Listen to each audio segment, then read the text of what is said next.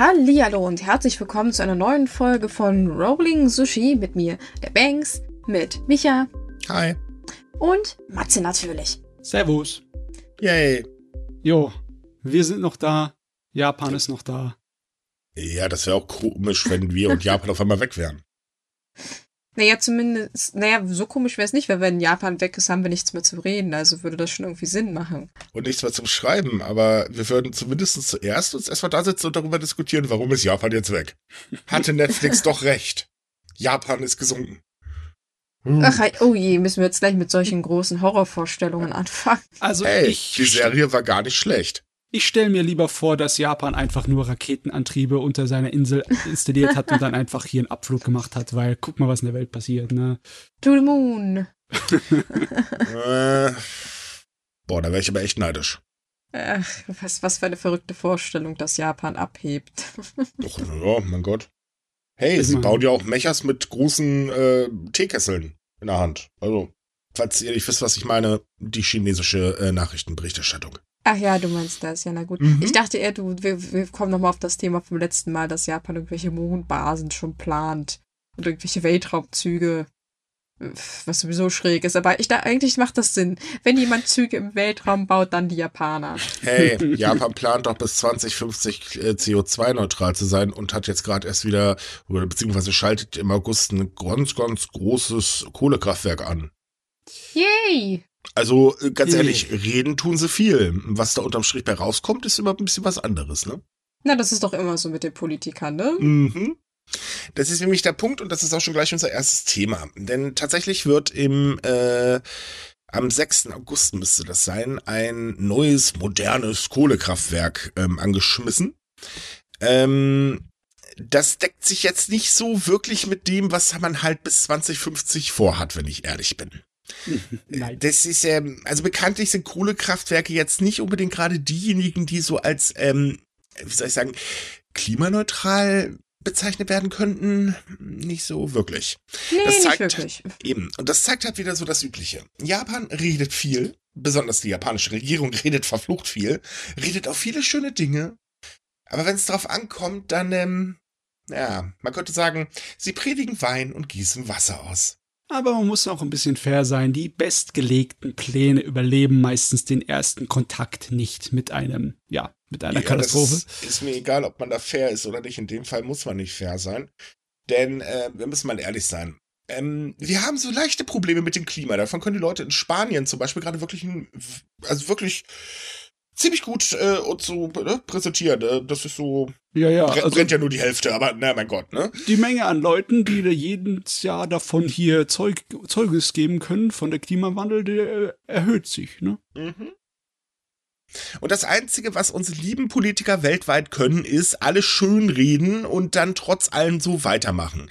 Ich habe keine Ahnung, ob irgendjemand wirklich meint, dass wir eine zweite Erde irgendwo im Keller liegen haben. Kann ja passieren, dass sie alle zu viel per Anhalt durch die Galaxie gesehen haben. Falls das der Fall ist, wo ist sie denn? Weil so langsam wird es mal zwingend erforderlich. Oh Mann, was besonders traurig ist, dass sie in anderen Bereichen halt dann so versagt haben. Habe ich, hab ich schon mal hier im Podcast drüber geredet, wie viel ähm, Material die Amerikaner für ihre Kernkraftwerke seit 1950 verbraucht haben? Hab ich nicht gesagt, ne? Ähm, ungefähr ein Drittel von so einem Footballfeld. Ne? Oh, super. Ja, in 70 Jahren. Und du willst mir erzählen, dass keine Sau auf der Welt in der Lage ist, irgendwie ein gescheites Lager zu finden und zu erstellen, um ihren Atommüll zu bunkern. Weder Japan noch Deutschland noch sonst wer. Also das ist doch nur Inkompetenz, oder? Ähm, naja, wir, wir drücken es mal so aus. Äh, das ist halt genau das gleiche, was wir hier gerade in Deutschland ziemlich komprimiert erleben. Gerade in Bayern schreit dieser komische Lederhosenseppel mal wieder, hey, Atomkraftwerke müssen wir ran, wir haben Energieproblem. Ja gut, wir haben Gasproblem, aber das ist ja jetzt eine andere Geschichte. Ähm, das Problem ist, Bayern ist übrigens das Bundesland, was sich ganz aktiv dagegen ähm, wehrt, dass man da vielleicht mal nach einem Endlager sucht. Gott, ey. Hm, Oh Mann. ja. Also man kann sagen, was man will, aber wenn Söder die Klappe aufmacht, dann drehen sich bei mir wirklich alle Fußnägel nach oben. Kann ich durchaus verstehen, ne? In dem Ja. Fall.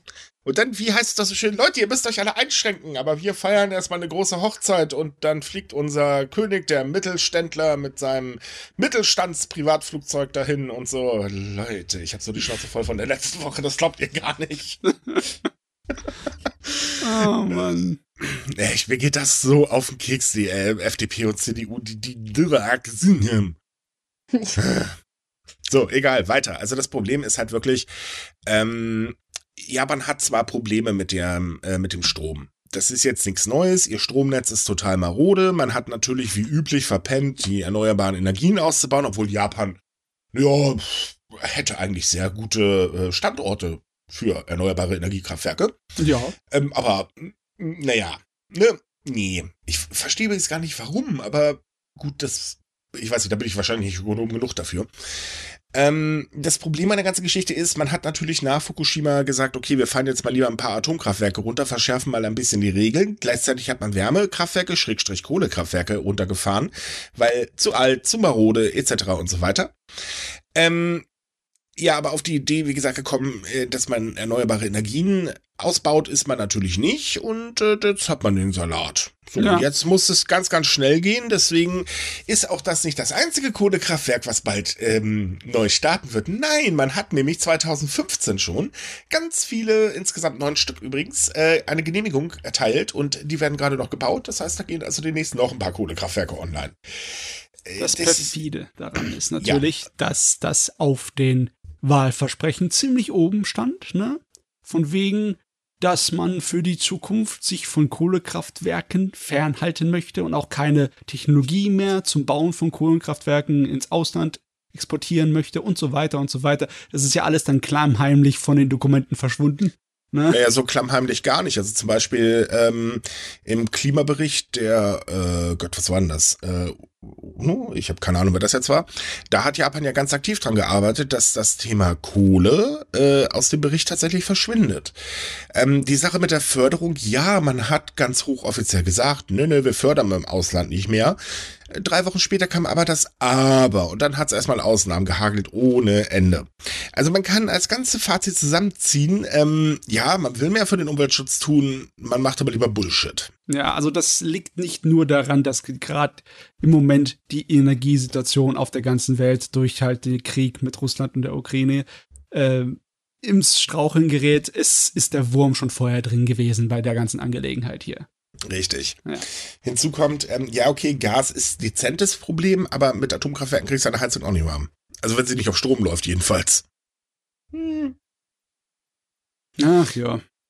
Aber um das Energieproblem zu lösen, wie gesagt, die Kohlekraftwerke und im Winter sollen auch wieder Reaktoren ans Netz gehen, denn ähm, man möchte halt vermeiden, dass im Winter, wenn dann alle ihre Heizstrahler anschalten, ähm, das Stromnetz kollabiert. Also im Prinzip kann man eigentlich sagen, das läuft so. Im Sommer blöd, weil Klimaanlagen. Äh, deswegen soll man Strom sparen, aber trotzdem Klimaanlagen benutzen. Gut, das ist in Japan noch zwingend erforderlich. Im Winter auch blöd, weil Heizstrahler. Also genau genommen kommt mir das gerade so wie Melmark vor. Irgendwann schalten alle ihre Heizstrahler an und Japan, puff, ist weg. Oh, dann haben wir das hier. Wo wir das, ja, ich wollte gerade sagen, jetzt haben wir gerade das Thema, warum Japan verschwindet. Problem gelöst. Wir können in die Zukunft sehen. Wunderbar. Ja, ich sag mal so. Äh, ganz toll. Ich kann verstehen, dass man jetzt so ein bisschen in Panik verfällt, weil wir wissen ja nicht, wie lange der Kladderadatsch da mit Russland noch weiterläuft. Also das wahrscheinlich noch eine Weile. Oh ja. Und ähm, ich sag mal so, wenn man sagt übergangsweise, also wenn man sagen würde, jetzt um die größeren Probleme zu verhindern, machen wir das, aber gleichzeitig machen wir halt was anderes. Das heißt, wir bauen unsere erneuerbaren Energien jetzt massiv aus. Dann hätte ich ja kein Problem damit, aber das ist ja im Prinzip so, wir schalten jetzt alles an und wie es danach weitergehen soll, wissen wir aber eigentlich auch nicht. Ich weiß nicht, denken die Menschen eigentlich oder viele Menschen eigentlich, dass erneuerbare Energien so teuer sind oder irgendwie so? Ich Weil schätze ich, mal schon, da sind Fehlglauben und irgendwelche Falschvorstellungen ja, davon durch die Gegend am. Also ich, ich bin mal ganz ehrlich, ich höre momentan von allen Seiten, oh, Strom wird teurer, unser Anbieter erhöht. Ich habe jetzt am Freitag meine Endabrechnung bekommen. Ich kriege sogar Geld zurück. Ich spare nicht wirklich mehr Strom als letztes Jahr. Nö, es ist einfach nur günstiger geworden. Und äh, ich habe halt eben Naturstrom. Hm. Ach ja. Folgende Sache, ne? Ich glaube einfach nicht, dass es an Unwissenheit liegt, sondern einfach nur mehr an Gier. Generell, wenn man dem Geld folgt, dann findet man schon zum Ziel. Ne? Ja, das Und definitiv. ich glaube schon, dass die ganze Energiekonzernwelt jetzt gerade einfach wieder die Lunte gerochen hat, zu denken, oh ja, jetzt kommen wir zu den bestehenden Sachen zurück und noch ein bisschen Kohle machen. Naja, obwohl Im so ganz. des Wortes. Also gut, in, in Japan natürlich klar. In Deutschland hört man ganz andere Stimmen von Atomkraftwerkbetreibern. Die sagen nämlich, äh, Leute, das ist Quatsch, die Dinger länger laufen zu lassen. So, Na, wenigstens ist, äh, sind sie einsichtig, ne? Äh, na, wenigstens etwas. Aber weil wir gerade noch beim Thema sind, ähm, wir haben da ja noch TEPCO. Ihr wisst, äh, TEPCO, der Betreiber von Fukushima Daiichi, das Atomkraftwerk, was vor ein paar Jahren in, äh, in leicht äh, dezent kaputt gegangen ist, um das vorsichtig auszudrücken. Ähm, da kämpfen ja bekanntlich die Anwohner, äh, Schrägstrich Einwohner der ähm, evakuierten Gebiete darum, endlich Schadensersatz zu bekommen. Es tröpfelt mal, mal kriegen sie recht, mal kriegen sie nicht recht und so weiter. Und jetzt wurden ähm, ein paar ehemalige TEPCO-Manager tatsächlich zu 13 Billionen Yen Schadensersatz äh, verurteilt. Das sind so 94 Milliarden Euro. ähm, aber, und jetzt kommt die Härte, natürlich nicht für die Betroffenen der Katastrophe. Nein, das Geld ist nur für die Aktionäre. Äh, halt, stopp, die Aktionäre werden verklagt, um Geld rauszugeben für die Nein, nein, nein, nein, nein, Ah, nein, okay, nein, nein, jetzt- nein, ja, nein, ja, nein. jetzt Die verstehe ich. Manager Die werden Manager. verklagt, um den Aktionären Schadensersatz zu zahlen. Haha. ja, genau ja, das. ähm, weil die ja Das- auch so geschädigt wurden, ne? Ja, total. Die haben halt Geld verloren. Wenn man aber bedenkt, dass eben schon zig Urteile ähm, gibt, äh, klar, es gab einige, die haben gesagt, okay, ja, sie verdienen Schadensersatz, also die Betroffenen. Ähm, dann hat aber das nächste Gericht das gleich wieder revidiert. Äh, die Regierung hat gesagt, nein, nein, ihr kriegt keinen Schadensersatz, das, das ist ja, ist ja einfach so passiert, ne? Da kann ja keiner was dafür. Ähm, und dann dieses eine Urteil, dieses eine Gericht, aber nur weil Aktionäre klagen. Und da gibt's dann diesen mega Schadensersatz. Das ist übrigens tatsächlich der höchste Schadensersatz, der jemals in ein Zivilrechtsstrafverfahren in Japan jemandem zugesprochen worden ist. Da denkt man sich doch ehrlich so, Leute, sag mal, äh, Menschen, Aktionäre, hallo? Hä? Ja, also wenn uns die japanischen Gerichte beweisen wollen, dass das Gesetz und das Recht in Japan auf Geld basiert, dann haben sie es erfolgreich geschafft. Ja, ne, finde ich auch. Vor allen Dingen im, in der Urteilsbegründung äh, hat der Richter tatsächlich alles bestätigt, was auch die ähm, Otto-Normalverbraucher, in Anführungsstrichen, argumentiert haben, was aber jedes andere Gericht bisher abgelehnt hat. Eben, ja doch, TEPCO hätte das vorhersehen können und so weiter und so fort. Und dagegen haben sich ja auch vor allen Dingen die Regierung immer gewehrt. Aber hier wurde alles artig bestätigt. das ist so, ich weiß nicht, kann man eigentlich der Zivilbevölkerung noch schöner in den Hintern treten? Ja, ja, ein großes Beispiel von alle Leute sind gleich, bis auf einige wenige, die sind gleicher. Ne? Ja, ja. Ja, das genau das ist, genau das ist der Punkt. Einige sind gleich. Ja. Das ist schon irgendwie traurig, aber ich meine, naja, wenigstens ist es irgendwie eine Strafe. Zwar für die Falschen, am- äh, also die Richtigen hat es ja getroffen, bloß das Resultat kommt dem Falschen zugute, aber naja, äh, wer hat was anderes Mhm. erwartet, ne? Okay, es gab aber noch eine andere Sache und da ist tatsächlich was Positives passiert vor dem Gericht. Äh, Banks, äh, Sie dürfen übernehmen. Ja, wir haben ja schon öfter über diesen doch sehr schockierenden äh, Fall um die Journalistin Shiori Ito gesprochen. Äh, das war der Fall, wo sie praktisch äh, einen Reporter, einen sehr angesehenen Reporter vor Gericht gezogen hat, weil er sie vergewaltigt, äh, weil er sie vergewaltigt haben soll. Ähm, was an sich ja schon sehr außergewöhnlich ist, dass sowas vor Gericht landet. Aber jetzt ist praktisch der letzte Prozess durch, nämlich über den Supreme Court. Das heißt, äh, das ist das endgültige Urteil. Nochmal ähm, Berufung einlegen kann man nicht. Und sie hat den Fall tatsächlich gewonnen. Zwar nicht, dass er sie äh, dass es Vergewaltigung ist, das Urteil gibt es nicht, aber dass er praktisch sich irgendwie an ihr vergangen hat und sie das nicht wollte und er muss jetzt eine Entschädigung von 3,32 Millionen Yen bezahlen. Das sind umgerechnet 23.964 Euro. Hm.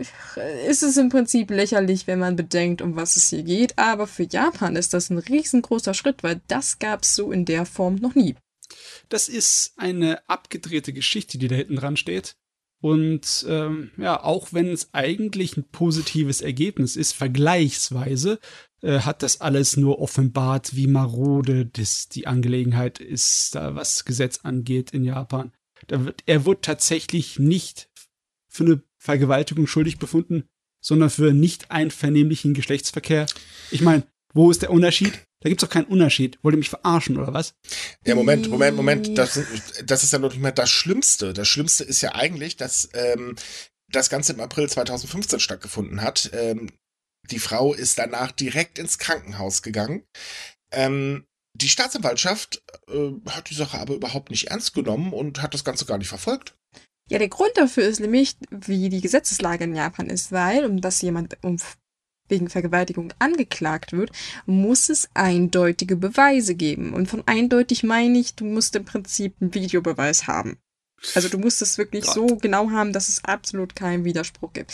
Und da das in diesem Fall ja nicht vorlag, also es war ja im Prinzip nur ihre Aussage, die es gab und natürlich den äh, Beleg vom Krankenhaus, hat die Staatsanwalt gesagt, hat aufgrund von mangelnder Beweise werden sie diesen Fall nicht weiter verfolgen. Und das ist auch übrigens der Grund, warum er dafür nicht verurteilt wurde, weil es halt die Sachlage laut Gesetz halt so ist.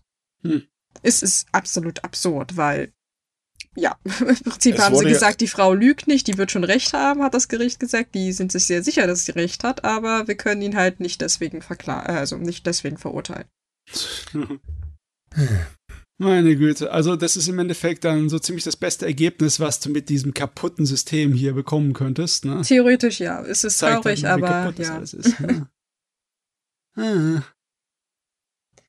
Aber man kann zumindest noch sagen, dass wahrscheinlich der Ruf von dem werten Herrn ziemlich ruiniert ist. Also ähm, da ist zumindest die gesellschaftliche Bestrafung so groß in Japan, dass der nie wieder irgendwie einen nennenswerten Job bekommen wird. Ja, vor allen Dingen ja auch, weil ähm, er ja eine Verleumdungsklage auch noch ähm, angestrebt hat, die ja Gott sei Dank abgelehnt wurde. Ähm, also es ist, es ist wirklich heftig also schon eine Verleugnungsklage wurde von ihm abgelehnt, die praktisch sich nur auf den Fall selbst bezogen hat, aber den anderen, ähm, er hat noch eine zweite Klage praktisch eingereicht und die hat er tatsächlich gegen sie gewonnen. Und ah. das war die Behauptung, also sie hat, ähm, dieser Fall ist übrigens nur hochgekommen, weil sie darüber in ihrem Buch geschrieben hat. Also wie Mats ja schon sagte, die Polizei hat das ja alles abgelehnt und so. Und dadurch ist es nochmal hochgekommen. Äh, und darin hatte sie halt behauptet, dass er wohl ihr K.O.-Tropfen gegeben hat. Und dafür gibt es halt null Gewe Beweise. Und deswegen ist das tatsächlich äh, Verleugnung in dem Fall, weil, ja, es ist halt nur eine Behauptung, die nicht belegt werden kann. Aber im Unterschied zu ihm muss sie jetzt nur eine Entschädigung von 550.000 Yen sein. Und das sind so knapp 3.900 Euro. Also. Ja, aber dass es überhaupt so weit kommt. Also, jetzt also es wurde schon öfters gefordert, dass sich ähm, äh, das Gesetz endlich mal ein bisschen anpasst, weil ja, es ist verstaubt und es gab ja schon mehrfach Gesetzesänderungen von sehr verstaubten Gesetzen äh, in Japan. Ähm, bisher hat die Regierung aber, tja, Reaktion, ähm, nö. Ja. Naja, wenn ich mich recht erinnere, hatten wir, glaube ich, letztes Jahr den Bericht, dass gerade wegen diesem Gericht so teilweise, sie hat ja den Fall jetzt endgültig gewonnen und davor war es ja auch schon recht eindeutig für sie, ähm, dass man sich das nochmal anguckt. Seitdem ist es aber recht ruhig darum geworden. Ich da, weiß das, nicht, ob da eine Arbeitsgruppe immer noch dran sitzt und sagt, Nein, ja. tatsächlich nicht. Hm, äh, es, es, passiert, es passiert weniger wie so ein rechtsprechendes Organ, sondern eher wie so eine Art Vermittler, weißt du? Da wird mhm. gehandelt und am Endeffekt hat man dann was äh, rausgehandelt, wo keiner mit wirklich zufrieden sind, aber jeden irgendwie ein bisschen entgegengekommen ist. Was für ein Unsinn, ey. Ja. ja. Ja, der Stand der Frau in Japan, nicht? Der ist bekanntlich nicht ganz so gut. Das übrigens bestätigt auch der Gender Gap Report 2022. Ähm, Japan ist zwar auf Platz 116 gelandet, das heißt sechs Plätze äh, besser als im letzten Report. Allerdings ähm, wurden auch äh, ein paar Länder dieses Jahr nicht mit reingenommen. Heißt also, genau genommen hat sich gar nichts verbessert. ähm, und das Problem oder die Probleme, die halt bestehen, ist tatsächlich, also einmal, dass Frauen in der Wirtschaft und in der Politik eigentlich gar nichts zu melden haben und auch nur recht äh, wenig vertreten sind. Und auch so in allen anderen Bereichen gibt es extrem viel Nachholbedarf. Ähm, das ist eigentlich so ein, man könnte sagen, so ein typischer Schlag in die Fresse für Japan. Äh, insbesondere, wenn man jetzt die Wahlen noch mit reinbezieht, denn ähm, natürlich gab es dann sofort von der Regierung, ja, wir werden natürlich was tun und so weiter und so. So das Übliche, wenn so ein Report rauskommt, was man da halt so sagt. Ähm, die Wahlen haben allerdings gezeigt, naja, so ganz ernst ist es der Regierung allerdings nicht, denn im Gegensatz zur Opposition, die wirklich sehr viele Frauen tatsächlich aufgestellt hat, hat die Regierung, speziell die LDP, naja, sagen wir mal, wir können es vielleicht liebevoll eine Handvoll nennen. Und das war's dann. Dabei ist die LDP äh, gerade in den letzten Jahren immer ganz laut gewesen mit, ja, mehr Frauen und hier und da und Sülz und blub. Wenn es drauf ankommt, dann ist die LDP aber nichts anderes als ein Altherrenclub, wenn man es mal genau nimmt. Ja. Ja, das ist wohl wahr. Ich meine, wir hatten ja genug Beispiele. Wir hatten erst letzte Woche Beispiele dafür, wie LDP-Politiker eigentlich über Frauen denken. Nur mal so als zur Erinnerung. Also das Thema ist so aktuell Mann. wie sonst immer. Ja. Ich, Oder war ja noch die Sache mit den Leuten, die Frauen dürfen an diesen Versammlungstreffen irgendwie teilnehmen, aber sie dürfen nichts sagen. Sie dürfen nur zugucken. Haben sie eigentlich in letzter Zeit das sich auf die Brust geschrieben mit ihrer Idee von wegen, ja, sie werden äh, mehr Frauen in die Politik holen? Ich dachte, das ist schon beim vorletzten Wahlkampf alte, alte, alte Kanone gewesen. Ja, ja, da war es auch schon alte Kanone. Man hat das zwischenzeitlich ähm, immer mal wieder ein bisschen neu betont und mal wieder rausgeholt. Ähm, allerdings stand auch schon kurz, nachdem sie das Ziel ursprünglich mal, ich glaube, das war 2018, und wenn ich mich gerade nicht irre, äh, festgelegt haben, ähm, stand allerdings schon fest, das ist gänzlich unmöglich. Und mittlerweile wurde das Ziel auch zweimal nach hinten geschoben. Ähm, irgendwann hat man festgestellt, ach, das funktioniert sowieso nicht, also schieben wir das jetzt allgemein auf der langen Bank und ja, seitdem hat man nichts mehr davon gehört. ja. Es ist immer Mhm. allein nur das Gerede. Man muss die Rolle der Frauen stärken, aber das kann ja alles Mögliche heißen, wie man immer sieht. Richtig. Ja, Wenn sie merken, dass es bei ihrer jetzigen Tour nicht zieht, dann müssen sie irgendwelche anderen Touren anleiern, um zumindest den, ja, den Eindruck zu erwecken, dass sie irgendwie am Arbeiten dabei sind. Ne? Ja, das, ist halt immer so, dass äh, eigentlich ist es immer dasselbe. Wein predigen, Wasser servieren, egal in welchem Bereich man reinschaut. Ähm, übrigens nur mal ganz kurz, um den Vergleich zu Deutschland äh, zu stellen, denn auch Deutschland kam natürlich im Gender Gap Report vor. Wir haben uns tatsächlich deutlich verbessert. Äh, wir sind jetzt auf Platz 10. Oho. Ja.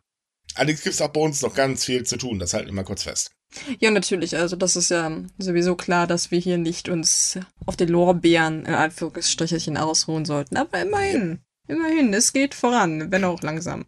Ja, aber es geht voran. Es wird auch ehrlich gesagt Zeit. Wenn man jetzt das schafft, grausame Musik vernünftig zu verbannen aus den Charts, ach, was wäre ich dankbar. Ich habe übrigens den Fehler gemacht, ich habe mir diesen Layla, äh, Layla angehört. Oh Gott, Gott, Gott. Was machst du dann auch überhaupt? Wenn, Ja, wenn wir ich- jede, jeden problematischen Song verbieten würden, dann. Also ganz ehrlich, der Text ist mir jetzt mal egal. Das Ding ist handwerklich einfach eine Vollkatastrophe. ich kenne den Song nicht. Ich weiß noch nicht mal, wer den singt. Ähm, liebe Leute, wenn noch niemand von euch oder hier jemand dabei ist, der diesen Song auch nicht, noch nicht gehört hat, tut euch einen Gefallen, lasst es. Ich habe den Fehler gemacht, mir bluten immer noch die Ohren. Na wunderbar. da habe ich ja nichts verpasst. Schön, das habe ich in der Hinsicht bestätigt. Ja. So, und weil wir gerade bei den Wahlen sind, natürlich äh, haben wir jetzt auch das Wahlergebnis, weil ähm, wir nehmen ja immer samstags auf, deswegen konnten wir letzten Mittwoch noch nicht so darüber reden im Podcast. Wir wussten das Ergebnis nicht, also wir haben es vermutet. Und ja, es ist auch genauso eingetreten. Wieso habe ich eigentlich nicht gewettet? Ich hätte es doch wieder haushoch gewonnen, verdammt nochmal. Keiner hätte dagegen gesetzt, komm, sei ehrlich. Ich hätte bestimmt jemand gefunden, der die Situation da drüben nicht kennt. Also, es ist genau so passiert, wie ich orakelt habe, weil ich bin der Orakler. hey, die LDP hat haushoch gewonnen. Tada! Die, äh, die Opposition hat vollkommen abgelust. Tada! Wer hätte das erwartet? Ja, juhu. also nein, ja, juhu, wer für das, äh, äh, dass wir das Ergebnis so wunderbar vorausgesagt haben. Das Ergebnis selbst ist, naja, eh, wieder mal deprimierend, aber wir können es nicht ändern. Es ist halt so, ne? Ähm, allerdings haben die Medien in Japan ein bisschen nachgeforscht und wollten wissen, lag das gute, extrem gute Wahlergebnis daran, äh, weil halt äh, aber äh, ein Attentat vorher zum Opfer fiel. Ähm, das haben sehr viele Wähler tatsächlich ähm, gesagt, nö. Äh, weiterhin sind sie auch sehr unzufrieden, wie die Regierung auf die Preissteigerung reagiert, aber mit dem Rest sind sie halt sehr zufrieden. Das heißt, man schätzt Mhm. also wie üblich die Kontinuität in Japan.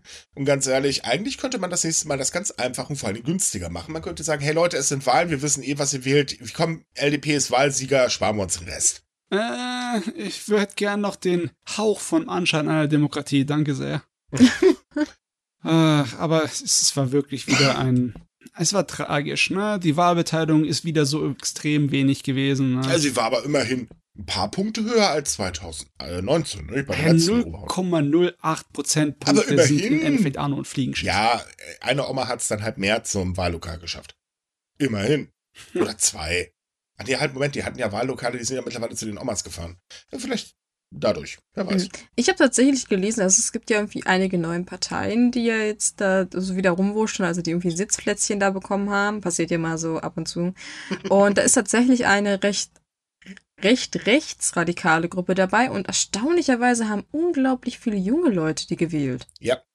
Das, das hatte mich sehr verwundert. Also ich hatte da letztens eine Tweet drüber gelesen, da wurde das so analysiert und ich dachte nur, wie kommt denn das jetzt? Also das ist nicht mal, dass sie das verstecken, dass die irgendwie rechtsgerichtet und antisemitisch und was man noch alles so sein kann, aber ja.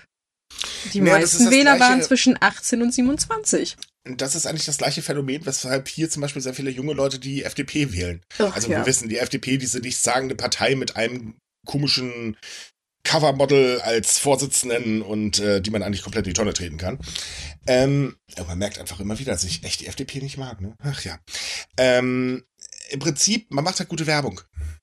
Das ist, also genau genommen kann man es besser mit der AfD vergleichen. Ähm, die AfD hat es halt lange, lange Zeit auch geschafft, äh, gerade über Social Media Menschen einzufangen.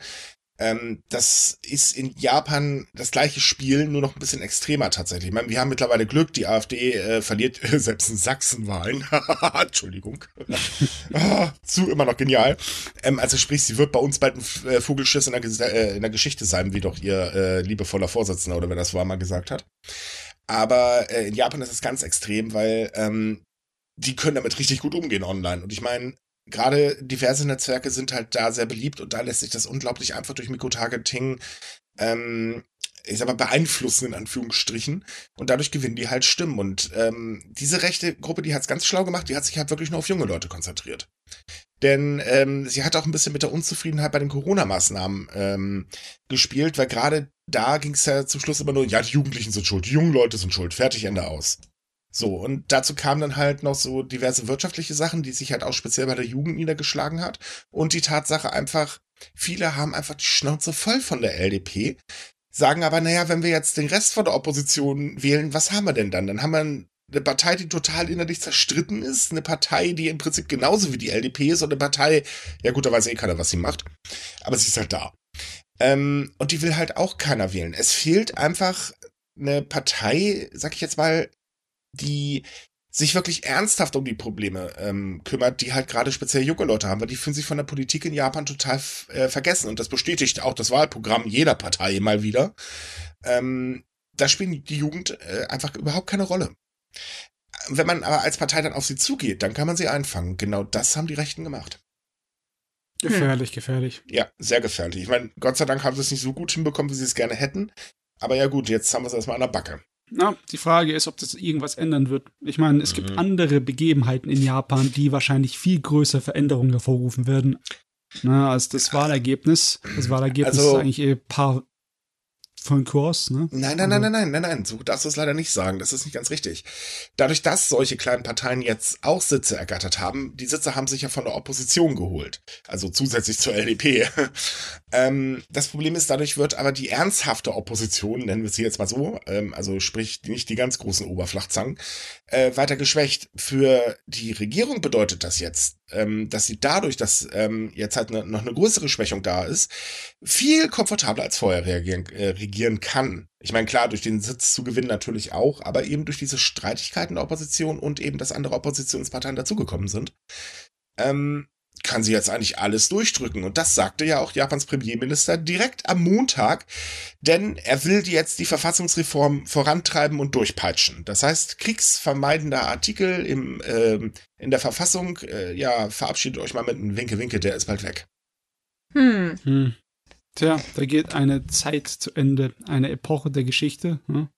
Okay, also nicht voreilig. Erstmal müssen sie es gemacht haben. Ne? Das Ich wird mein- bald kommen. Ja, es irgendwann kommt es auf jeden Fall. Nur die Prä es wird halt schon so viele Jahre gepredigt, deswegen bin ich vorsichtig. Ja gut, aber jetzt ist die Mehrheit da. äh, Und zwar in beiden Häusern, äh, beiden Kammern, das heißt im Ober- und im Unterhaus. Ähm, haben sie genug Einfluss? Das ist der Punkt. Auch die Zweidrittelmehrheit im Oberhaus ist mittlerweile vorhanden. Sie Ah. können, sie theoretisch, also theoretisch ist es tatsächlich so, oder sogar praktisch, die LDP kann jetzt eigentlich alles durchpeitschen, was sie will, die nächsten drei Jahre. Äh, vielleicht ist es jetzt wirklich soweit. Ne? Ich meine, selbst China hat sich ja dazu gem- gemeldet und hat gewarnt dafür, dass man die Verfassung ändert. Das wäre doch nicht gut. Ja. Ja, nee, gut wäre es allgemein nicht. Ich, äh, also, sag mal so, Japan möchte halt langsam mal seinen Mann, äh, oder, naja, nee, bei den Gedanken ist es der Mann äh, stehen, ist ja durchaus nachvollziehbar. Und natürlich wird dann auch argumentiert, ja, wir müssen ja auch mal was gegen Nordkorea unternehmen können, blasels blub. Ähm, ich halte es halt auch für gefährlich. Man will ja allerdings im gleichen Atemzug auch ähm, die Verteidigung, ähm, also den Verteidigungshaushalt erhöhen. Und äh, da sind mittlerweile die Unkenrufe dagegen, weil man befürchtet, okay, das gibt wieder so eine Militarisierung in Japan. Äh, innerhalb der Bevölkerung war das halt ein ganz großes Thema. Es sind ja mittlerweile auch gewichen. Man sagt halt, nein, wir wollen jetzt mittlerweile einen groß, äh, größeren Verteidigungshaushalt. Und jetzt hat Japan reagiert, denn der Nikkei hat heute berichtet, dass im nächsten Haushalt gar keine Obergrenze mehr festgelegt werden soll. Ah, okay. Ja. Das Gut. heißt, im Prinzip, hier habt ihr unser Scheckbuch. Viel Spaß, Verteidigungsministerium. Hm, ist also, man muss vorsichtig sein. Es heißt nicht automatisch, dass eine Militarisierung oder was heißt Militarisierung, militärisch Erstärken von irgendeinem Land bedeutet, dass es deswegen seine äh, Demokratie verliert. Ne? Nein, darum geht's nicht. Aber es geht darum, man hat ein bisschen Angst. Ähm, Japan hat, sagen wir mal, manchmal so ein bisschen Größenwahn gezeigt, wenn es äh, darum ging, dass, oh, jetzt sind wir stark. Äh, ja, und dann ging's halt los diese Zeiten werden wir wohl nicht mehr kriegen. Also ich meine, so vernünftig sind sie ja mittlerweile auch. Das muss man ganz ehrlich sagen. Ähm, ich kann es auch verstehen anhand dessen, dass China halt immer, sagen wir mal, militärisch aggressiver wird. Äh, auch Russland ist jetzt nicht gerade so das angenehmste, was man in der Nachbarschaft haben kann. Nordkorea ist, weiß Gott, kein richtig guter. Ich glaube, das ist dann so der Nachbar, den man am meisten hasst. Ähm, das ist durchaus alles nachvollziehbar. Aber auf der anderen Seite ist es halt auch so, man weiß einfach nicht genau, was passiert und die Vergangenheit hat halt einfach gelernt und äh, man befürchtet eben die gleichen Fehler. Das kann ich auch durchaus nachvollziehen. Auch wenn es unwahrscheinlich ist, dass es dazu kommen wird. Ich glaube eher, dass wir so Unsinn sehen, wie wir von der USA gewohnt sind, ne? Weil wenn ein Land halt mehr Geld reinsteckt in sein Militär, dann muss es auch irgendwas davon rausbekommen. Also wird sich die Außenpolitik vielleicht etwas ändern, ne? Mhm. Aber das könnte auch, ist wahrscheinlich nicht unbedingt die Spannungen entfernen, sondern einfach nur verschlimmern da drüben. Ne, seien wir doch mal ehrlich, Aufrüstung bringt immer nur eine Verschärfung von Spannungen. Ja. Ich hab, also es ist so, äh, man kennt das doch aus den USA. Wenn jeder Waffen trägt, dann passiert nix. Äh, ja. Mhm. Genau. Nee, nur irgendeiner ist irgendwann schneller am, äh, ne, am, am Hebel und äh, schießt. Tada. Am Abzug, jawohl. Abzug, danke, das Wort habe ich gesucht. Ach, äh, auf jeden Fall, ähm, das geht so, wie, ja, wie Abe es geplant hat, geht es weiter. Ja. Tja, das haben wir uns ja schon gefragt, ne, was dann passiert mit dem Wachtvakuum. Weil logischerweise, ähm, es wird wahrscheinlich ein bisschen chaotisch werden für die nächste Zeit in der japanischen Politik, weil mhm. die Regierung hat ja funktioniert, weil sie von der größten Fraktion in dieser Partei unterstützt wurde. Ne? Und die war von ja, Abe also, angef angeführt. Das, das, Problem ist, das Attentat auf Abe hinterlässt erst ein Machtvakuum. Zwar hat jetzt äh, der Premierminister im Prinzip die Wahl gewonnen, hat aber jetzt das Problem, dass er jetzt erstmal innerparteilich alles Mögliche umorganisieren muss, um eben seine Macht innerparteilich zu stützen. Äh, das könnte noch ein bisschen äh, schwierig werden. Ähm, hinzu kommt noch eine kleine Sache. Ähm, Abe wurde für seine Politik im Ausland extrem hoch gelobt. Im Inland eher weniger. Hm. Weil so beliebt war er halt nicht mehr und er stand ja auch unter ordentlicher Kritik, das muss man auch mal ganz ehrlich sagen. Aber er war nun mal einer der mächtigsten Politiker in Japan. Hm, das ist eine gute hm. Frage. Wie sieht's denn innerhalb der LPD aus? Ist schwer zu sagen, ne? Momentan hörst du darüber gar nichts. Ja. Das glaube ich. Die werden also sich vielleicht in die Karten schauen lassen. Um mal jetzt ganz kurz zu erklären für die Leute, die es nicht wissen. Aber hat halt die größte Fraktion innerhalb der LDP angeführt. Also die LDP ist unterteilt in ein paar Fraktionen, das sind meistens relativ klein. Ähm, die von Abe war halt die größte. Dadurch hatte er unglaublich viel Einfluss. Ähm, er galt zum Schluss wirklich als Königsmacher. Ohne ihn ging gar nichts. Mal ganz ernsthaft, gänzlich unmöglich, weil aber hat in seiner Amtszeit halt eben die Konservativen der Partei ähm, sehr äh, also hinter sich vereint. Und das sind nicht gerade wenige, weil eigentlich ist die LDP sowas von konservativ, das ist schon echt nicht mehr feierlich. Ähm, das Problem ist, er konnte so extrem Druck auf Kishida ausüben, also auf den jetzigen äh, Premierminister, und hat so natürlich auch die politische Richtung vorgegeben. Das ähm, gab auch schon einige Reibereien zwischen den beiden. Ähm, auch so die Sache mit der ähm, Verfassungsfrage.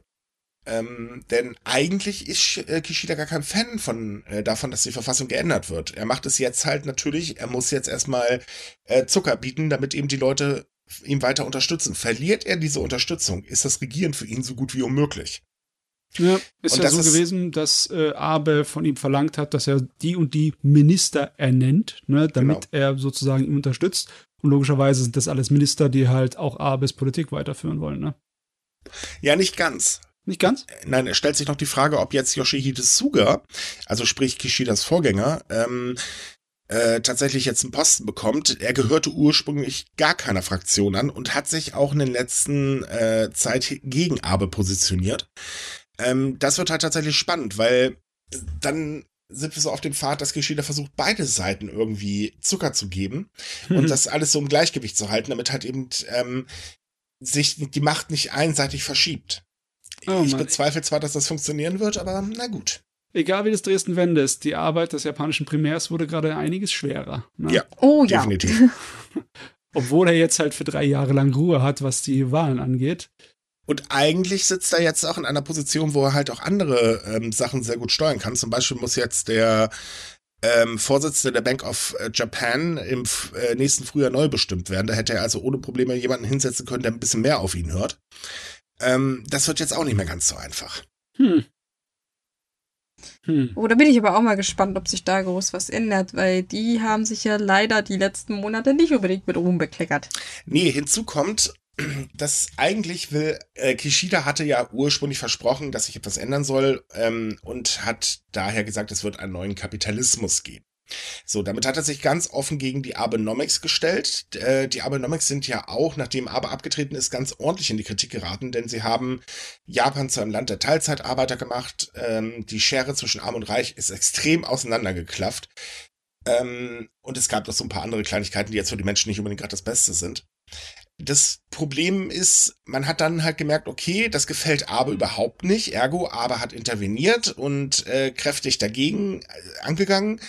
Und somit wurde dann der neue Kapitalismus zu Abenomics 2.3 oder 2.4. Ich weiß nicht, wo wir jetzt aktuell stehen. so, und der Vorsitzende der Bank of Japan unterstützt die Abenomics eben mit allem, was er macht. Das heißt, die ultralockere Geldpolitik momentan, die den Yen natürlich nach unten treibt und alles irgendwie teurer macht, gehören ebenfalls zu den Abenomics. Das heißt, äh, wenn Kishida jetzt nicht in dieser prekären Situation wäre und die Möglichkeit hätte, einfach irgendjemanden auf den Posten zu setzen, hätte er seinen eigentlichen neuen Kapitalismus damit unterstützen können. Und das kann er jetzt halt auch nicht mehr. Hm. Ha. Schachmatt. Ja. Na, okay, nicht matt, aber so ziemlich eingeengt ist er. Sagen wir Schach. Ja. Hoffen wir nicht, dass es zu matt kommt. Weil man kann sagen über Kishida, was man will, aber er ist gar kein so schlechter Premierminister. Er weiß zumindest, wo er am besten die Klappe halten sollte. Also ich habe bisher, ja mal Kampf gesehen. Ja, ich habe bisher von ihm noch keine gigantischen Skandale oder so gehört. Also das ist schon mal ein Pluspunkt. Ja, das ist ein ganz, ganz großer Pluspunkt. So, weil wir jetzt aber schon bei Abe sind, äh, auch da gibt's eine, noch so zwei, drei Sachen. Denn äh, es wurde jetzt angekündigt, dass der Ex-Premierminister ein Staatsbegräbnis bekommen soll. Das wäre dann übrigens erst das zweite in der Nachkriegszeit für einen Premierminister. Äh, das letzte war äh, oh, schon ewig her. Ähm, weil eben, man möchte so würdigen, was er denn alles geleistet hat. Ich meine, klar, er war der längste amtierende Premierminister Japans und äh, hat das Land auch jahrelang äh, gesteuert. Wenn man es jetzt positiv sehen möchte, hat er für Kontinuität gesorgt. Den Rest habe ich gerade schon aufgezählt. Aber das kommt nicht ganz so gut an, wie man wahrscheinlich dachte. Äh, viele unterstützen natürlich die Sache mit dem Staatsbegräbnis, aber gerade in der Opposition und auch äh, innerhalb der Bevölkerung mehren sich die Stimmen, die halt sagen, Leute, warum? Das kostet zu viel Steuergelder. Und ernsthaft, warum sollte er das bekommen? So groß waren seine Leistungen gar nicht. Nein, wenn man es vergleicht zum letzten Staatsbegräbnis, das war in den 60ern, Ende der 60er, das war halt nachdem Japan wieder aufgebaut wurde und sozusagen die Grundlagen gelegt wurden für das moderne Japan. Da haben sie den äh, Shigeru Yoshida, den damaligen Premier, ähm, Staatsbegräbnis gegeben und das ist nachvollziehbar. Ich meine, da war auch die erste Olympiade, die ein großer Erfolg war in Japan. Da hat sich viel getan. Da hat sich Japan mal gezeigt der ganzen Welt, dass es wieder da ist nach dem Zweiten Weltkrieg. Und wir wissen ja, wie der Aufschwung dann war danach. Ne? Also das ist wahrscheinlich nachvollziehbar und gerechtfertigt. Aber Abe, ja, Also, das, da kannst du nicht mithalten. Nee, Naja. vor allem mit, der, mit dem ganzen Bullshit, den er gebaut hat und für den er nicht belangt wurde. Vorsichtig ausgedrückt, ja. Ja, es ist tatsächlich so, dass auch viele sagen, also ganz ehrlich, für das, was er gemacht hat, ja, er hat hier und da natürlich ähm, Leistung gezeigt. Also das muss man ganz ehrlich sagen. Ähm, er hat Japan ja zum Beispiel zu einem Touristenland umgewandelt. Und er hat auch die Wirtschaft angekurbelt und so weiter. Muss man mal sagen. Aber er hat halt eben leider zu viele Opfer auf seiner Strecke gelassen. Denn die Bevölkerung hatte schlicht und ergreifend nichts davon. Und ähm, dann kommen halt noch die ganzen Skandale, die er wirklich mit einer so blütenweißen Weste überstanden hat. Man fragt sich immer noch, wie das bitte geht. Ähm, das hat sehr viele sagen, also ganz ehrlich, nein, das hat er dafür einfach nicht verdient. Und so ein Staatsbegräbnis ist übrigens auch teuer. Mhm. Das ist ziemlich teuer sogar. Mhm. Ich meine, für andere Auszeichnungen, da haben die Leute sich ja nicht geschert. Er wurde mit Verdienstmedaille ausgezeichnet. Er hat ein, äh, eine schöne kleine Zeremonie bekommen und die Leute sind auch andächtig, was das angeht, aber irgendwann ist es ihnen auch ein bisschen viel, ne? Ja, das ist, äh, also ich bin ehrlich gesagt auch der Meinung, ein Staatsbegräbnis hätte er definitiv nicht verdient. Ich habe auch mitbekommen, dass er halt ähm, von sehr vielen unseren Lesern halt zum Beispiel sehr hoch gelobt wurde. Aber man verkennt halt immer ein bisschen, was eben die negativen Auswirkungen waren. Und die negativen Auswirkungen waren groß. Das muss man ganz ehrlich sagen. Und das ist halt eine Sache, wo man dann auch sagen muss, ähm, nee, Ja, aber nicht, nicht gut. Das Problem ist auch, dass Abes Politik so ein bisschen zur Politik der LDP wurde. Ja. Wenn die LDP halt jetzt so weitermachen möchte, dann kann es gut sein, dass es einfach durchboxt, um einfach sozusagen sich selber. Sie wird es durchboxen, da kannst du, kannst du von ausgehen, ja. Ja. So, kommen wir mal noch zu einem anderen Thema. Wir bleiben bei der Politik, denn wir haben ja noch Russland. Hm. Also, äh, ja. Ei, miau. Ich, äh, dazu übrigens kleiner Fun Fact. Ich habe äh, bei Arte eine Sendung gefunden, da berichten sie über das, äh, was Russland so an Propaganda im eigenen Land betreibt. Das ist eine russische äh, Journalistin im Exil, die darüber berichtet. Solltet ihr euch mal angucken, es ist zum Totschreien komisch. Was die da für einen Quatsch behaupten, herrlich. Ähm, aber gut, egal, wir befinden uns ja gerade noch ein bisschen so im Clinch und Japan befindet sich halt auch im Clinch mit Russland, was verständlicherweise ist, denn äh, Russland wird in meinen Augen, oder beziehungsweise was heißt in meinen Augen, den Berichten nach immer aggressiver in äh, der Ukraine. Und ähm, Putin wird auch irgendwie immer bekloppter an der Birne. Naja, wie man es halt nimmt. Äh, jetzt ist Russland wieder vorgeprescht und hat halt gesagt, so passt mal auf, liebes Japan, 384 Politiker dürfen nicht mehr einreisen. Darunter übrigens alle Premierminister, also ehemaligen Premierminister. Der amtierende Premierminister wurde schon im Mai ausgeschlossen. Ähm, und noch so ein paar andere Leutchen. Hm. Hm. Ich stelle mir zwar die Frage, wer gerade nach Russland reisen will, aber okay. Ja, das wollte ich mir auch gerade fragen. Dass die, die Politiker sitzen wahrscheinlich auch da und denken sich so, hm, okay. Ich meine, Gut. es ist ja nicht so, dass Japan und äh, Russland miteinander keinerlei nichts zu tun hätten, was Politik angeht. Es geht um Jahre kloppen sie sich schon um die Inseln da im Norden, die Sachalin-Inseln, ne? Aber äh, ich wüsste auch nicht, dass vorher massenweise japanische Politiker andauernd nach Russland gefahren wären, um dort irgendwie Verhandlungen aufzunehmen. Nö, es war alles immer so tatsächlich- ziemlich eingefroren und ziemlich, ja, keine besonders gute Stimmung zwischen den beiden Leuten. Nein, also Abe ist halt ein paar Mal hingedackelt. Ja, aber. Er hat halt eben, also Abe war ja eh sehr versöhnlich äh, gegenüber Russland. Der ganze Ton Japans gegenüber Russland hat sich an der äh, Zeit von Abe sehr, ja, wie soll ich sagen, ins Freundliche entwickelt. Das hat sich ja jetzt erst in den letzten Monaten ähm, wieder gedreht. Äh, allerdings muss man auch sagen, Russland ist auch sehr aggressiv vorgegangen. Und ähm, ja, jetzt ist halt eben das Ding, man hat ja die Sache gerade, dass erst gedroht wurde, okay, wir drehen euch den Gashahn ab. Äh, jetzt die Sache mit der Einreise. Ähm, dann hat man sich mit China darauf geeinigt, okay, äh, wir wollen jetzt halt verstärkt in den äh, japanischen, also vor den japanischen Gewässern äh, auftreten und so weiter. Also es sind schon massive Drohungen äh, gegen Japan auch da und ne, das ist jetzt halt eben das i-Tüpfelchen. Ja, aber es war ja, wie gesagt, eigentlich ab, äh, ja, deutlich, dass, dass das passieren wird. Ich meine, was anderes kann Russland zurzeit gegenüber Japan auch nicht machen, ohne irgendwie tatsächlich einen Krieg anzuzetteln. Richtig.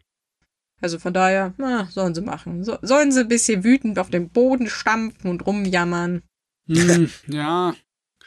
Ja, man denkt immer darüber nach, was für Konsequenzen wird irgendwie da rauskommen. Wird da irgendwelche Konsequenzen rauskommen oder wird einfach die Situation so lange schlimm werden, bis halt Russland irgendwie kapituliert in irgendeiner Art und Weise. Also ich denke mal, Japan wird jetzt nicht anfangen, deswegen die Sanktionen zu verschärfen oder Nee. so. Die nehmen das jetzt einfach erstmal hin, weil wie gesagt, eine Reise nach Russland war jetzt sowieso out of order. Ähm, man guckt tatsächlich mehr nach China, ähm, weil China ist halt trotz allem immer noch ein wichtiger Wirtschaftspartner. Aber auf der anderen Seite ist man halt besorgt, dass China immer aggressiver wird, bis dann irgendwann da vielleicht jemand äh, die Hutschnur hochgeht. Ähm, Russland spielt da aktuell noch gar keine so große Rolle. Ja, man streitet sich wegen den Inseln. Ähm, die Sache mit dem Friedensvertrag ist ja auch erst auf dem Tisch. Und natürlich die Sache mit dem Gas. Wobei es sind halt nur 8,8 Prozent äh, des, der gesamtimportierten Menge. Das ist jetzt nicht so viel. Ähm, also ich, ich denke, Japan wird das erstmal komplett ignorieren. ja, schätze ich auch. Eben.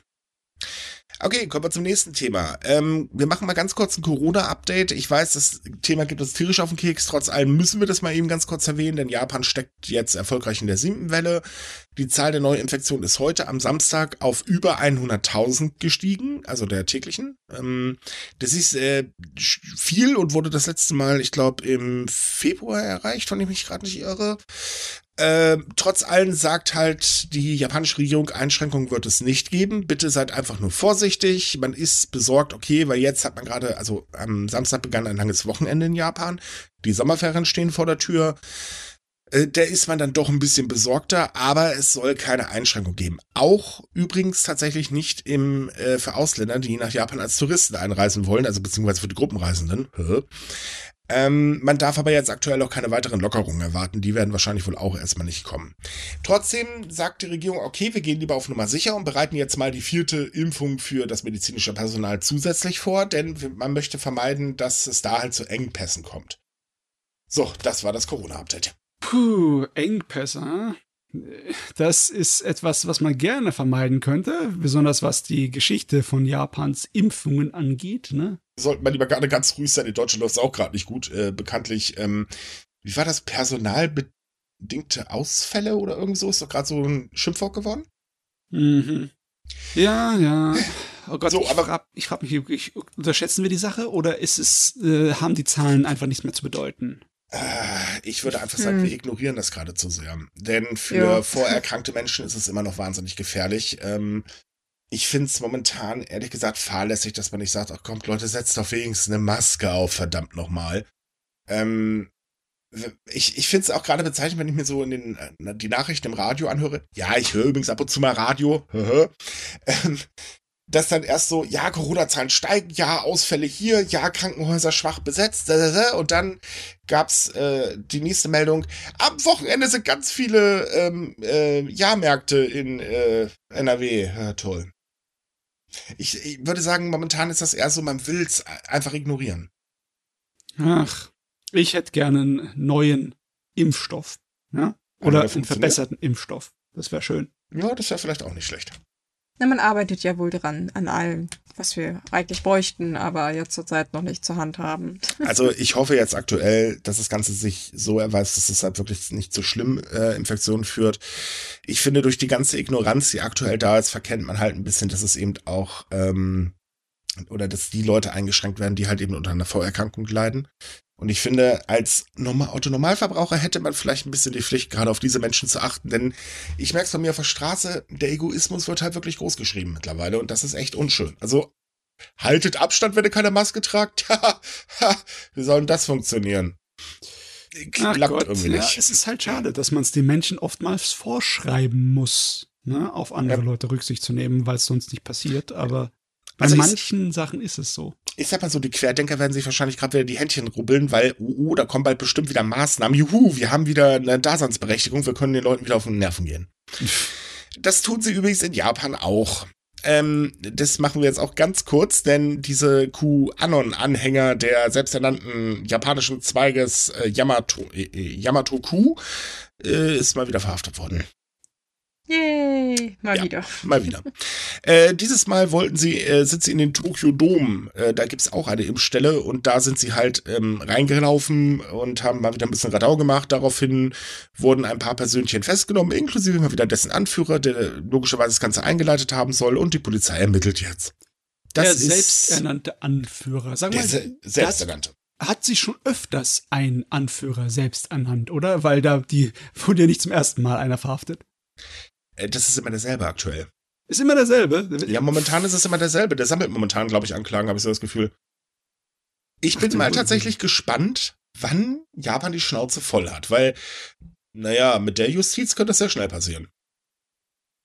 Aber gut, bis dato steht dann wahrscheinlich diese komische Siedlung namens Eden irgendwo in der Pampa oder was weiß ich was.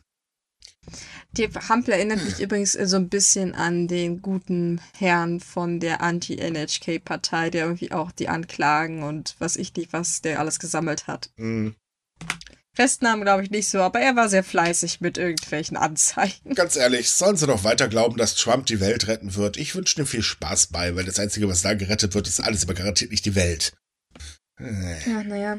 Er hatte ja letztes Mal so einen klaren Moment und hat ja tatsächlich festgestellt, dass Elon Musk doch nicht so geil ist. Das stimmt, die haben sich gekappelt, ne? Ja, das war ganz lustig irgendwie zu sehen. Beziehungsweise in dem Fall zu lesen. Ganz ehrlich, wie kleine Kinder. Ja, ne, fettes Ego ist immer so. Mhm. Aber gut, ich meine, ganz ehrlich, lassen wir die USA außen vor. Wenn wir jetzt über die USA reden, sind wir drei Stunden noch nicht fertig und uns würde wirklich der Kopf wehtun. Ja, wir bräuchten definitiv Alkohol dann. Ja. Nee, das reicht nicht. Da brauche ich mir was Stärkeres. Also die Sache mit dem zehnjährigen Kind war ja schon mal wieder wirklich der Hammer. Aber gut, egal. Wenn ihr da was wissen wollt, lest es nach. So, eine andere Sache. Wir alle kennen doch bestimmt Wasabi, gell? Ja. Jo. Und wie wird Wasabi angebaut? Also ich meine, es gibt zwei Sorten Wasabi. Aber wie wird denn das gute Wasabi angebaut? Äh, soviel ich weiß, am fließenden Wasser, ne? Richtig, an Berghängen in der Regel. Ähm, es gibt wohlgemerkt auch den Erdwasabi, aber der Geschmack ist wirklich deutlich unterschiedlich. Ähm, und äh, man kann sagen, so der Erdwasabi gilt eigentlich im Prinzip als der Billig-Wasabi. Ist auch nachvollziehbar, schmeckt auch wirklich nicht so gut. Aber richtig, richtig, richtig frischer Wasabi und richtig schöner Wasserwasabi, göttlich. Das Problem ist allerdings, dass der Klimawandel sich da langsam bemerkbar macht und die Wasabi-Bauern in Japan mittlerweile unter Zukunftsängsten leiden. Denn der Klimawandel sorgt für immer schwerere Regenfälle oder natürlich Erdrutsche und das führt den Ernten immer schwere Schäden zu. Und man kann jetzt natürlich ankommen sagen, ja gut, dann ist in ein Jahr mal die Ernte ausgefallen, dann wird halt nächstes Jahr geerntet. So einfach ist das nicht, denn Wasabi braucht ein bisschen, bis es fertig ausgewachsen ist. Mhm. Das ist nicht so wie bei Kartoffeln, das braucht zwei, drei Jahre. Das wusste ich übrigens gar nicht, dass das so lange dauert. Ich dachte, das sei auch so irgendwie was wie rette ich den oder einfach reinbuddelt, sondern das ist gut. Das wäre bestimmt auch möglich, aber sagen wir mal ehrlich, wir reden von Japan. Das äh, sowas dauert. Das ist da, also da ist das dann nicht einfaches Anbauen, dann ist es schon Kunsthandwerk, wenn man es mal ehrlich äh, nimmt. Ne? Aber es ist halt so, dass ähm, zum Beispiel der Taifun Hagibis, der hat 2019 Japan gewütet und ähm, der hat die Ernte in Okutama um fast 70 Prozent ähm, zum Einbrechen gebracht im darauffolgenden Jahr. Ähm, das heißt, die Pflanzen mussten danach neu angepflanzt werden und, und, und, und, und. Und naja, wie gesagt, drei Jahre, das ist schon? Und während der Zeit muss der Wasabi halt sehr sorgfältig gepflegt werden. Das ist ein bisschen ungünstig, wenn es dann wieder zu einem Erdrutsch kommt, weil dann kann man nicht mehr von sorgfältiger Pflege äh, sprechen, Ja. sondern eher von einer ganz großen Katastrophe. Außerdem ist die Pflanze anfällig und äh, ohne Witz, Wasabi ist wirklich zickig, denn sie braucht eine konstante Wassertemperatur und zwar das ganze Jahr lang, so von 10 bis 15 Grad ungefähr. Ja, der Klimawandel sorgt aber dafür, dass das Wasser wärmer wird. Äh, unpraktisch. Mhm. Uiuiuiui. Wenn man sich die Zahlen ansieht, dann kriegt man richtig so einen Schaudern. Das weiß ich, wenn die Mhm. Zukunftsängste haben. Im gibt Vergleich aber zu noch ein- 2005 es- ist es ja saumäßig gesunken, die Richtig. Produktion. Es gibt aber noch ein anderes Problem. Das hat jetzt aber nichts mit dem Klimawandel zu tun. Das hat eher damit zu tun, dass eben einfach die Landbevölkerung wegen Überalterung ähm, nicht mehr wirklich als Bauern äh, zu gebrauchen ist. Und es gibt einfach keine Nachfolger mehr, denn äh, die jungen Leute, tja, die hauen halt alle in die Stadt ab. Verständlich. Ja, äh, verständlich schon, aber dadurch stirbt halt logischerweise äh, das Ganze auch ein bisschen aus. Ja, Also ein bisschen doll sogar. das bedeutet halt, dass der echte japanische Wasabi, der gute, wird zu einem raren Luxusgut. Ja, der wird vor allen Dingen teuer. Ich meine, der ist, also wenn du ihn jetzt hier in Deutschland kaufst, es gibt ja Läden, da kannst du ähm, frische, äh, also importierten Wasabi kaufen. Ähm, hier, wir haben ja immer für einen Werbung gemacht, ich nenne jetzt nicht den Namen, aber da zum Beispiel ja auch. Ähm, und man, äh, sie wird dann da irgendwann einfach deutlich mehr bezahlen müssen, das ist natürlich klar. Ähm, es ist, ist auch so, dass dieses Problem mittlerweile schon in Restaurants ankommt. Also zum Beispiel gibt es eine Soba-Restaurantkette, ähm, die halt sagt, äh, ja, Also wir hatten eigentlich ähm, immer bei unseren kalten Sobernudeln ein Stück rohes Wasabi dabei. Äh, das geht jetzt einfach nicht mehr, weil wir einfach keinen mehr bekommen. Hm. Hm. Hm. Das ist heftig, ne? Das ist ein direkter, eine direkte Auswirkung des Klimas auf die Kultur Ja. des Landes. Ne? Ja, es ist sehr unschön, wenn wir mal ganz ehrlich sind. Ach, naja, aber es, sind halt, es fängt halt so klein an ne? mit solchen Problemen. Mal sehen, was mit der Zeit noch dazu kommen wird. Da wird noch einiges dazu. Ich meine, also es ist ja schon so, dass alle äh, möglichen Institutionen warnen, ähm, dass halt eben der Klimawandel in Japan für definitiv mehr schwere Regenfälle, heißere Temperaturen und so weiter ähm, sorgen wird, was man eigentlich jetzt auch, ich meine, eine Hitzewelle hatten wir ja schon. Ne? Ja, und der Mhm. wirtschaftliche Schaden, wenn man es dann irgendwann später zusammenrechnet, der wird groß sein. Mhm. Ob man sich davon erholt, hm. mal sehen. So, letztes Thema. Ähm, auch wir werden ja jetzt ein bisschen wärmere Temperaturen bekommen. Wo das jetzt genau hingeht, wissen wir noch nicht so ganz, weil äh, also die ganz große Hitzewelle bleibt wohl aus, aber es wird wohl verflucht heiß werden. Ähm, das ist natürlich so, da möchte man sich abkühlen und dann kauft man Eis. Äh, dann ist so das Problem, wer ist schneller? Das Eis, äh, also du mit dem Eis aufessen oder das Wetter mit dem Eis schmelzen? Ähm, ich tippe mal drauf, du mit dem Essen wahrscheinlich plus Gehirnfrost. Äh, Sollte es aber nicht schneller sein, oder du kannst zum Beispiel Eis nicht so schnell essen, dann ist es ein bisschen blöd. Und da hat jetzt eine Firma aus der Präfektur äh, Kyoto ein spezielles Eis entwickelt, und zwar speziell für Menschen, die an einer Schluckstörung leiden, ähm, die das Eis eben nur langsam essen können. Ha. Also dafür ist man bereit, dann hier äh, Research and Development zu betreiben. Ne? Mhm. Und dieses Eis heißt übrigens Zut. Dude, Zut. Ja, merkwürdiger Name für ein Eis. Ich weiß nicht, ob das marketingtechnisch so clever ist, aber naja. Es, es heißt halt Zut. So, und äh, es ist so, dieses Eis kann selbst in einem Raum, in dem es Temperaturen von um die 35 Grad äh, äh, herrschen, seine Form bis zu einer Stunde lang aufrechterhalten. Und das ist echt nicht schlecht. boah, das ist ein geiler Trick für Partys, ne? Hei, hei. Oh, das ist aber doch, ja, also das hört sich eigentlich ganz gut an, ne? Ist allerdings auch schweineteuer, denn äh, 19, äh, ähm, ein Satz von sechs 90 Millimeter Bechern Zut kostet einschließlich Steuern rund 5000 Yen. Das sind 36,20 Euro. Das ist, äh, aua, aua, aua. Naja, wenn man, na gut, Steuern, hm. ich sag mal, es ist ja auch wie was Besonderes. Es ist ja nicht, dass wir jetzt da einfach irgendwelche Eismasse reinspachteln, von daher, ja, ich, ich kann den Preis schon verstehen. Ich hätte Also es Schlimmeres sind, erwartet. es, man muss dazu sagen, es sind auch sehr, sehr gute Zutaten drin. Zum Beispiel die teure Jersey Milk. Ähm, die kostet dementsprechend schon ein bisschen. Ja, deswegen. Also ich meine, die Qualität stimmt. Man hat dazu noch diesen. Ich meine, es ist ein Produkt, das eigentlich für Leute mit einer gewissen Krankheit hergestellt wurde. Für mich selbst wäre es in dem Sinne sowieso Luxus, weil ich sage, es ist für mich nur eine Spielerei. Ne? Ich brauche es ja eigentlich nicht. Nö, ich futter das alles auch grundsätzlich so, dass ich Gehirnfrost bekomme. Ich esse gar Grundsätzlich. Ja, ich weiß nicht, ich bin jemand, der eigentlich immer nur so ein bisschen Eis isst und dann stellt er den restlichen Eisbecher wieder in den Eisschrank. Also, jo. Kann ich nachvollziehen. Ich muss auch ganz ehrlich sagen, ich habe lieber Eis äh, in Würfelform in mein Getränk. Das ist mir lieber. naja, so wie jeder, ja, jeder es mag, ne? Hm, das stimmt. Aber ich finde die Idee cool. Ich finde auch gut, dass ähm, man sich in der Hinsicht Gedanken gemacht hat, weil solche Leute vergisst man halt auch immer, ne? Die wollen auch ihr. Eis essen. Ja, definitiv. So, und damit sind wir durch für heute. Schon, Mensch. Da haben wir Ja. was schön kühlen gleich aufgehört. Wie passend. Ja, das ist auch zwingend erforderlich. Ich freue mich schon auf die nächste Aufnahme. Oh je. Ach ja, Panik, Panik bei uns. Es wird warm. Ja, liebe Leute, damit wünschen wir euch äh, wieder eine schöne Woche. Schmelzt nicht, denkt dran, immer ordentlich was trinken. Gott, ey, das ist so. Kennt ihr diese Comic-Serien aus den 80ern, wo du am Ende einer Folge immer irgendwie so was Lehrreiches gehört hast? So sind wir eigentlich auch, ne? Ja. Oh Gott, Und nee, so Kinder, wir speist euer Plastik richtig weg, ja. Seid immer lieber der zu Mama und Papa. Ja, ja. Ja, ja, ja. Hilft ja auch Ja. nie über die Straße. Eben. Nicht, nichts auf der Straße liegen lassen. Äh, äh, vergesst es. Nein, ähm, also wir wünschen euch wie üblich eine tolle Woche. Äh, hoffentlich hat es euch gefallen. Wenn ja, wäre es super, wenn ihr uns weiterempfehlen würdet. Liked uns, wo immer ihr uns liken könnt. Falls ihr Anregungen, Ideen oder sonst was habt, könnt ihr uns gerne schreiben. Wir haben in unserer Podcast-Beschreibung unsere E-Mail-Adresse verlinkt.